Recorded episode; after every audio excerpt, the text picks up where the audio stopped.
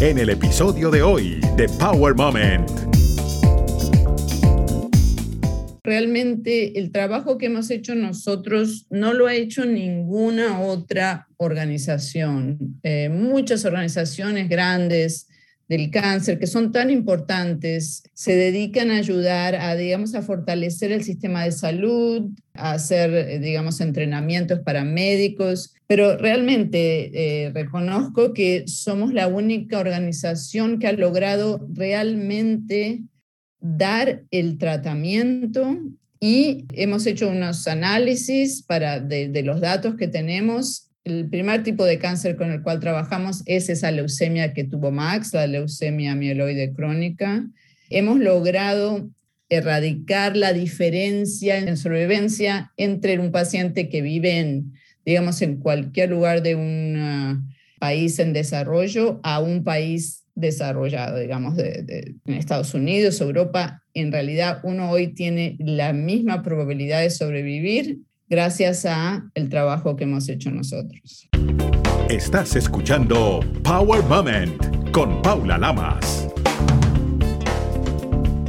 Pat García González es argentina, cofundadora y presidenta de la organización The Max Foundation, quien recientemente fue galardonada en la Cumbre Mundial de los Líderes de Cáncer y actualmente ha sido nominada como uno de los tres finalistas para el premio de la contribución destacada al control del cáncer por el presidente Joe Biden, por facilitar el acceso a tratamientos de cáncer a pacientes en países de bajos ingresos durante casi 30 años.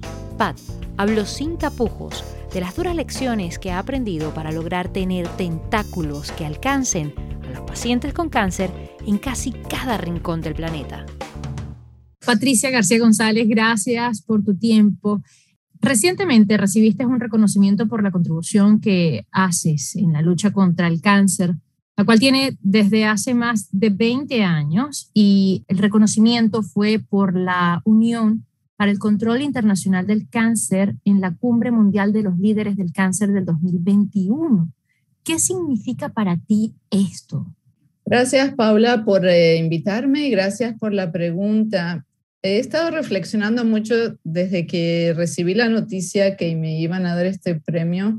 Como tú sabes, yo creo que nadie crece cuando es niño y dice, ay, yo lo que quiero hacer es eh, ser abogado para las personas de cáncer en el mundo, ¿no? El cáncer nos encuentra a nosotros y el, camino ha sido muy largo, eh, empezando hace ya casi 30 años, cuando Max, mi hijo, se, se diagnosticó con un tipo de leucemia cuando tenía 14 años, un tipo de leucemia que se llama leucemia mieloide crónica, que no es el tipo más común de leucemia en niños, sino que es una leucemia que en general le da a los adultos. Y bueno, ahí cambió la vida completamente tratando de buscar una solución para Max, que en ese momento era una situación muy difícil. Y bueno, eh, perdimos a Max después de tres años. En el 1991 tenía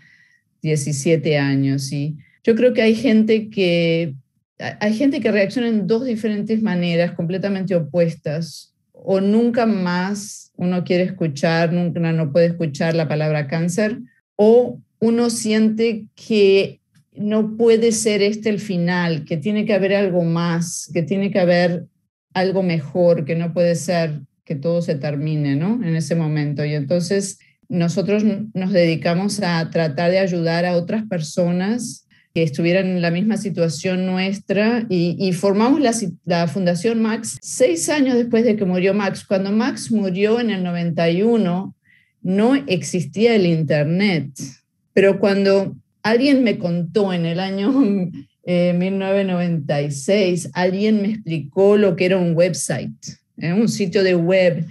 Uno pone su información ahí y en su casa y inmediatamente toda la gente en el mundo la, la puede ver. Y nosotros sabíamos que habíamos, bueno, no habíamos logrado salvar a Max, pero habíamos eh, aprendido tanto acerca de recursos y, y cómo navegar la situación que empezamos esta organización de Max Foundation con nada, con nada. no más para tratar de ver si podíamos ayudar a alguna otra familia.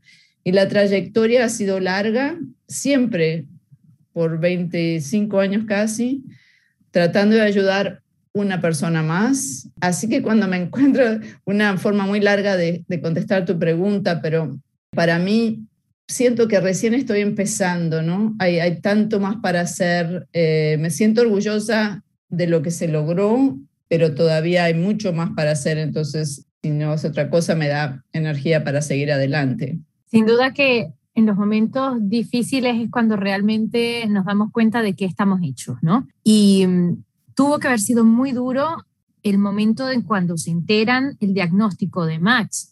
Pero ¿cuáles fueron los síntomas? ¿Cómo se dieron cuenta que eh, algo no estaba bien con él? Él había tenido, como si te dijera, una gripe y tenía una tos que no se le pasaba.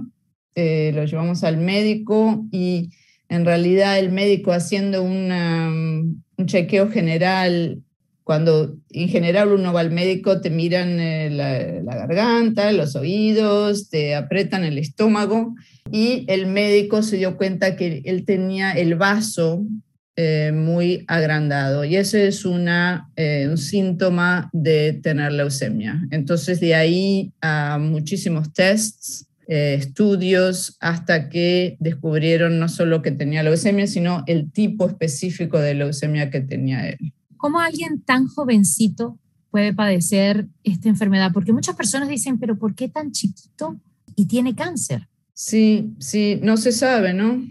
Eh, no se ha logrado saber por qué, cuáles son las causas. Eh, un poco dicen que es un poco genético y un poco ambiental pero no pudimos descubrir en la historia por qué. ¿eh? Es, eh, uno aprende pronto que eh, preguntar el por qué no, no sirve para nada. ¿Por qué yo o por qué él? Creo que la mejor pregunta es ¿por qué no? Le pasa a cualquier persona, ¿no? Entonces... ¿Y qué puedo hacer? Sería lo mejor. Es por preguntar qué, qué se puede hacer, exacto, en la situación. Y en este caso ustedes hicieron todo lo posible, pero más allá de eso, perpetuaron su legado con algo muy bonito, que es esta fundación y la misión que ustedes tienen. Para aquellos que no conocen la Fundación Max o The Max Foundation, ¿nos puedes hablar un poco de cuál es esa misión y qué es lo que hacen exactamente?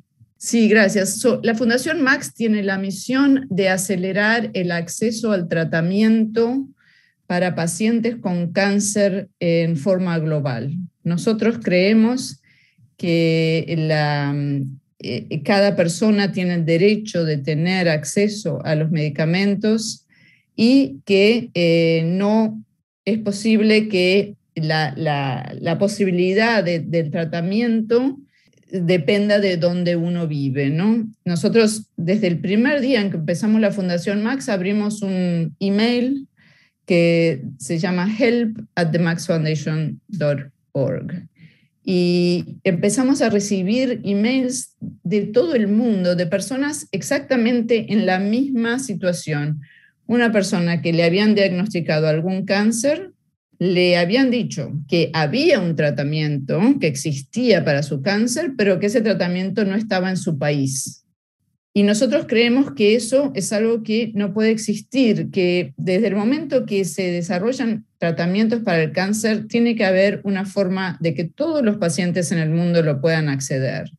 Entonces, nuestros esfuerzos es de programas de acceso a diferentes medicamentos, eh, digamos, innovadores para el cáncer. Y estamos trabajando en este momento en 72 países, tenemos acceso a, nueve eh, drogas para el cáncer y en este momento estamos eh, ayudando a más de 30.000 pacientes con, con acceso al tratamiento. Wow. Y exactamente este tipo de trabajo no lo hacen solo, lo hacen a través de una red, digámoslo de alguna manera, de personas que también los apoyan y son parte de la misión que tienen. Exactamente, un rol muy importante es nuestra, nuestro alineamiento con los médicos, con los oncólogos y los hematólogos, porque ellos son obviamente los que diagnostican los pacientes y los que nos mandan los, eh, los referrals eh, para los pacientes, ¿no? Así que tenemos una, una, red de más o menos 600 oncólogos y hematólogos con los cuales trabajamos y ellos son eh, en realidad esencial eh, en, nuestro, en nuestro sistema, digamos, de apoyo. Sin ellos no podríamos. También tenemos apoyo de las compañías farmacéuticas, tenemos apoyo de grupos de pacientes y eh, otras ONGs que trabajan localmente en, en diferentes países para poder apoyar al paciente no solo con el medicamento, pero como sabes muy bien, eh, en el cáncer, eh, eh, el paciente necesita mucho apoyo social y de, todas formas, desde el diagnóstico, los gastos, el transporte y, todo lo que lleva emocionalmente tener una diagnosis de cáncer en la familia.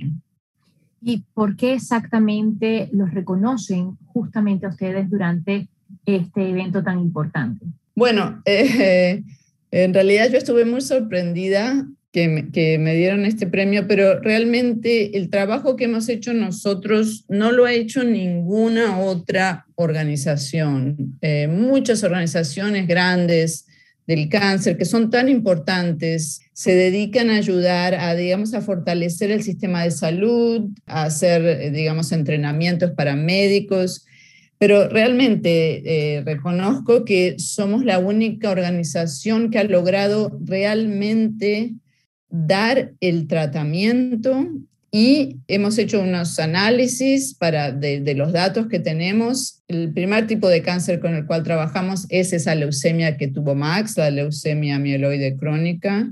Hemos logrado erradicar la diferencia en, en sobrevivencia entre un paciente que vive en, digamos, en cualquier lugar de un ah, país en desarrollo a un país desarrollado, digamos, de, en Estados Unidos, Europa. En realidad, uno hoy tiene la misma probabilidad de sobrevivir gracias a el trabajo que hemos hecho nosotros. Algo que es maravilloso porque de alguna manera le han brindado una equidad a los pacientes de cáncer que no debería de existir una disparidad o una brecha tan grande entre los pacientes que están en países eh, más desarrollados y los que no están tan desarrollados. La salud debería ser algo que todos deberíamos tener acceso sin importar eh, la clase social, la raza o el, o el origen. Nosotros yo siempre me tengo que recordar, nosotros no somos Dios, no podemos salvar a todas las personas, ¿no? pero uno cuando está sobre, sobre todo uno cuando no es el paciente, cuando es el, familiar, uno se queda tranquilo si supo que hizo todo lo que se podía. Y, el saber que existe algo, pero uno no lo puede tener por el lugar donde vive, es una, una situación muy difícil y eso es lo que nosotros tratamos de, de erradicar. Y justamente por ahí quería ir con mi siguiente pregunta. ¿Cómo identifican las necesidades de los países? Ustedes hacen este contacto un poco más directo con los pacientes. ¿Las necesidades las hacen de acuerdo a los pacientes, de acuerdo a la región? ¿Cómo brindan el apoyo necesario? Claro, es una muy buena pregunta. En realidad hemos trabajado ya por más de 20 años, ¿no? Entonces eh, ahora tenemos muchos buenos contactos en los países donde trabajamos, pero la necesidad es enorme. En realidad. La, necesidad es enorme, como ya sabes, en nuestros países. Hay mucha, mucha necesidad, hay muchos tratamientos que no están disponibles. Eh, entonces, nosotros hacemos la, investigación de, qué es lo que está disponible. Después buscamos las, las drogas que pueden hacer el dar el mejor beneficio a los pacientes y vamos a las compañías farmacéuticas a pedirles que nos dejen eh, llevar los medicamentos a los pacientes. Entonces es en realidad cada droga, cada país, depende de la situación, si, si hay comercialización. y no eh, algo que yo nunca sabía, sobre todo los medicamentos nuevos. Eh, digamos que hoy escuchás que hay un medicamento milagroso para el cáncer que se descubre Bueno, en realidad lo que yo antes no sabía es que en la mayoría de los países del mundo ni siquiera registran ese medicamento. Wow. Ni siquiera eh, lo traen porque no hay probabilidad de, digamos, de hacer negocio. Entonces no lo traen, no lo registran, no lo comercializan. Eh, eso es lo primero. Entonces, y después en otros países, digamos, lo registran, pero no, no, lo comercializan o es muy caro y entonces los gobiernos no lo pueden comprar o la gente, por supuesto, no lo puede comprar. Entonces hay diferentes eh, situaciones. Nosotros empezamos por esos países donde, digamos, las compañías que, que fabrican el medicamento no tienen no tienen eh, ningún plan de traerlo, entonces le decimos, bueno, si usted no tiene plan, déjenos a nosotros traerlo, porque nosotros hemos diseñado un sistema muy robusto para proteger. Estos son, primero hay que proteger al paciente porque son drogas, digamos, de, cáncer, que, que, son drogas que se tienen que usar bien y para proteger que, que tampoco, que, que, no se pierdan, que no se vayan para otro lado. Así que tenemos un sistema muy estricto donde nosotros podemos, como estamos en, en contacto con cada paciente y cada médico, sabemos muy bien exactamente cada, digamos,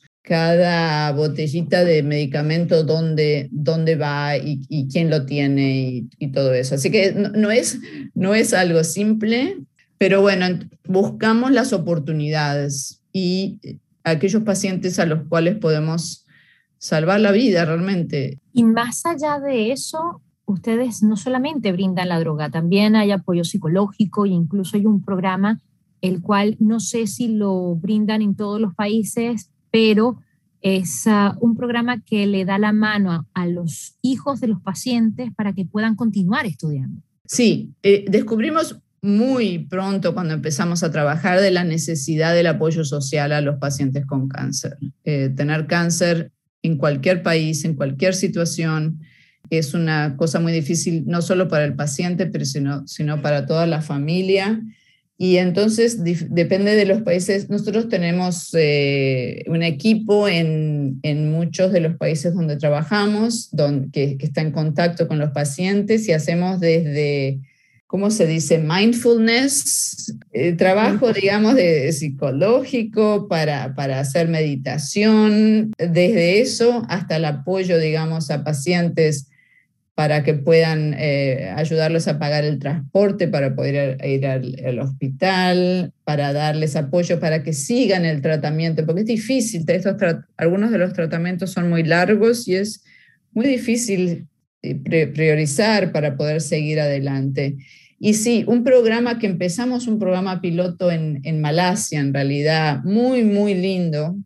Fíjate que en Malasia hay bastante buen acceso a los tratamientos, pero una cosa que los médicos identificaron es que para muchas familias de bajos recursos, cuando alguien en la familia se diagnostica con cáncer, una de las primeras cosas que pasan es que sacan a los hijos del colegio, de la escuela, porque no tienen eh, espacio en la familia para que el niño vaya a la escuela. Y la tragedia de eso es que no, no importa lo que pasa con el padre, si, si sobrevive o no, la vida de esa persona que nunca se educó, ese, ese niño que nunca se educó, cambia para siempre. Entonces, tenemos un programa muy lindo donde miembros de la comunidad pueden hacer sponsor a un niño y en realidad le damos un estipendio a la familia para que, el no, para que dejen el niño en la escuela. Y tenemos muchos niños que se han graduado y entonces es, es una de esas cosas que, digamos, nadie piensa, ¿no? Las consecuencias secundarias del diagnóstico del cáncer que sin duda alguna desestabiliza a cualquier familia, no solamente a la persona que fue diagnosticada, a todos los que están alrededor y, tiene repercusiones que, como tú muy bien dices, pues a veces no las vemos y van mucho más allá. Ahora, ¿cuáles serían desde tu perspectiva los obstáculos más grandes que enfrentan los latinos, tanto en Estados Unidos como en América Latina? Eh, con respecto a este mal que toma diferentes formas y ataca a cualquier ser humano sin importar raza, edad, sexo, sin discriminar.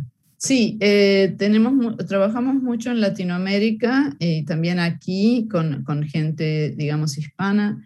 En Latinoamérica, como muchos sabemos, en muchos de los países hay dos, digamos, grupos de personas, ¿no? Si uno trabaja para, eh, si uno tiene un trabajo, digamos, eh, para una compañía, en, en, general tiene acceso o a seguro o a un seguro social y el seguro social eh, da un poco de tratamiento para el cáncer, no todos, pero bastante. Pero hay como la mitad de la población en países como México, como países de, América Central, El Salvador, Nicaragua, Honduras, eh, donde como la mitad de la población no trabaja, en, eh, no está en el sistema de salud y, no hay ninguna forma de ayudarlos. La dificultad en esos países es poder ayudar a ellos que, que digamos, que, que, no están dentro del sistema de salud. Y, por supuesto, el tema del el estigma del cáncer es una cosa muy difícil eh, hay mucho estigma y la gente eh, no, no puede decir a veces ni siquiera que tiene un diagnóstico de cáncer porque pierde el trabajo o pierde, pierde el, apoyo de la comunidad. Así que hay mucho, mucho trabajo para hacer eh, en muchos de los países. Sobre todo de educación. Vienes de Argentina. Antes de que Max fuese diagnosticado, ¿habías tenido algún tipo de, digamos, contacto con alguien que eh, hubiese padecido cáncer? Fíjate que no, en realidad no. no. tuve una familia así, mucho, mucho diagnóstico de cáncer en la familia. Así que fue una sorpresa total, ¿no? Eh, como, como siempre, nunca se espera uno, nunca se espera uno eh, el diagnóstico. Cuando sales de Argentina, ¿Pensaste alguna vez que ibas a hacer algo tan grande como ayudar a otros? No, sabes, yo eh, tenía el sueño, tenía, yo tenía el sueño de que yo iba a ser un eh, park ranger, trabajar para, el, para los national, eh, parques nacionales. Yo quería ser un, un educador de del medio ambiente. Yo quería ayudar a la gente a aprender a conservar el medio ambiente. Ese era mi, mi sueño. Así que la vida me llevó por una situación diferente, pero eso te muestra que uno puede realmente ayudar a su comunidad de muchas diferentes formas, ¿no? Y, siempre hay algo que uno puede hacer. Sin duda alguna. Y hoy por hoy tienes un diplomado en eh, enfermería. ¿Eso fue antes o después? ¿Cómo, cómo llegas a esto? Eso fue antes, antes. Cuando terminé el secundario, eso fue lo primero que hice, fue eh, estudiar para ser enfermera de quirófano. Trabajé varios años como enfermera de quirófano y después yo, tenía muchos contactos con gente que quería conservar el medio ambiente, entonces eh, me metí mucho en ese, en ese tema y había tratado de cambiar mi, mi trayectoria, pero bueno, aquí estoy de vuelta. y en un muy buen camino, sin duda alguna, en un camino muy bonito, lleno de mucha luz y al cual has podido brindarle una mano a miles de personas en momentos tan complicados y tan difíciles. ¿Qué has sacrificado, Pat? ¿Qué dejaste para poder mm. llevar adelante Max Foundation? Mm, interesante. Bueno, yo tuve después cuatro hijos más. Tengo cuatro hijos varones. Ah, así que eh, ha sido difícil em, llevar adelante la Fundación Max y mi familia. Obviamente uno sacrifica mucho para poder tener un trabajo así, pero no, no, no me siento, mis hijos son, obviamente apoyan mucho y, están muy orgullosos. No me siento nunca que sacrifico de nada. Eh, realmente me levanto todas las mañanas para pensar qué puedo hacer hoy para ayudar a la gente y si puedo ayudar una familia más, me siento muy bien. Durante más de 20 años o casi 30 años ya, eh, seguramente enfrentaste muchas cosas, muchos obstáculos, pero ¿cuál ha dejado huella y quizás ¿cuál ha sido esa piedra en el camino, por llamarla de alguna forma, con la que aprendiste más? Mm. Te tengo que contar que hace 15 años yo me divorcié, es un cuento muy personal, pero Max era hijo de mi, hijo de mi ex esposo. O sea que eso fue una cosa muy personal y muy difícil en mi vida, además teniendo cuatro hijos. Y eso fue el momento más difícil porque saber que la Fundación Max no iba a sufrir, que, que, mi familia no iba a sufrir. Y en ese momento, que fue el momento yo creo más difícil de todos estos años, tomé una filosofía de vida que si no, no hubiera podido seguir adelante, que siempre que alguien me pregunta qué aprendí en la vida, me hubiera gustado saber eso antes. Lo único que yo me exijo a mí misma es muy simple. Todos los días me exijo eh, trabajar lo más que puedo, tomar las mejores decisiones que puedo ese día. Y lo demás, bueno, ya sigue adelante. Entonces, eh, fue, fue el momento ese que tenía tan, tantos, tantos eh, dificultades enfrente mío que decidí que eso es lo mejor que puedo hacer. Lo único que me puedo exigir a mí misma es trabajar lo mejor que puedo, tomar las mejores decisiones y trabajar lo más que puedo ese día. Y eso me cambió un poco la vida, me dio mucha serenidad para seguir adelante. ¿Cuál sería el momento más poderoso o la historia de algún paciente que te haya marcado, más allá de la de Max, por supuesto? Mm, hay tantas historias, hay tantas historias. En el año 2012 conocí a un paciente de Sudán. Yo fui a, fui a una reunión en, África y conocí a este paciente que era un muchacho de 32 años, era padre de dos hijitas. Yo lo conocí porque él había no solo era paciente de cáncer, sino que él había decidido que él iba a dedicar el, resto de su vida a ayudar a la gente de su comunidad. Entonces, cuando me contó su historia, me se presentó y me dijo que me dijo quién era y me dijo que cuando le habían diagnosticado el cáncer y le habían dicho que necesitaba un tratamiento, él vendió su casa vendió su casa para comprar el tratamiento. Y después, por supuesto, que se enteró que necesitaba más. Ya no tenía nada. Y, ahí es donde él se enteró de la Fundación Max y nosotros lo pudimos ayudar. Y lo que me, me hizo mucha, eh, me, me, hizo sentir una cosa muy especial por este muchacho es que él no tenía ningún rencor. Él, en cambio, había decidido que él estaba tan agradecido. Él estaba haciendo toda clase de cosas en, Sudán para ayudar a otros pacientes con cáncer. Y después de un año de conocerlo, me enteré que él ya este medicamento que tenía no le funcionaba y necesitaba otro. Y entonces fui a la compañía farmacéutica que, que, tenía ese medicamento y ellos dijeron que lo iban a ayudar. Y después eh, estuvo muy difícil tratar de llevar la droga a Sudán. Y bueno, un, un cuento muy difícil. La droga llegó a Sudán el día antes de que mi amigo se, se muriera. Y fue una, una situación muy difícil, pero me di cuenta de lo que necesitábamos hacer. Me di cuenta que, yo no, no quería que nunca más eso pasara y que entonces lo que teníamos que hacer era desarrollar la logística para poder llevar estos medicamentos a todos estos países y hacer un, programa para que nunca más un paciente se quedara sin tratamiento porque por cuestiones logísticas solamente. Y, y hoy en día estamos trabajando en Sudán, todos los pacientes en Sudán que necesitan ese medicamento lo tienen eh, gracias a esta historia que este muchacho que, bueno, no pudo sobrevivir, pero por lo menos eh, inspiró a todos nosotros a, a cambiar las cosas de la forma que estaban. Ese es el legado que él ha dejado y él quería seguir ayudando y lo ha hecho maravillosamente a través de ustedes.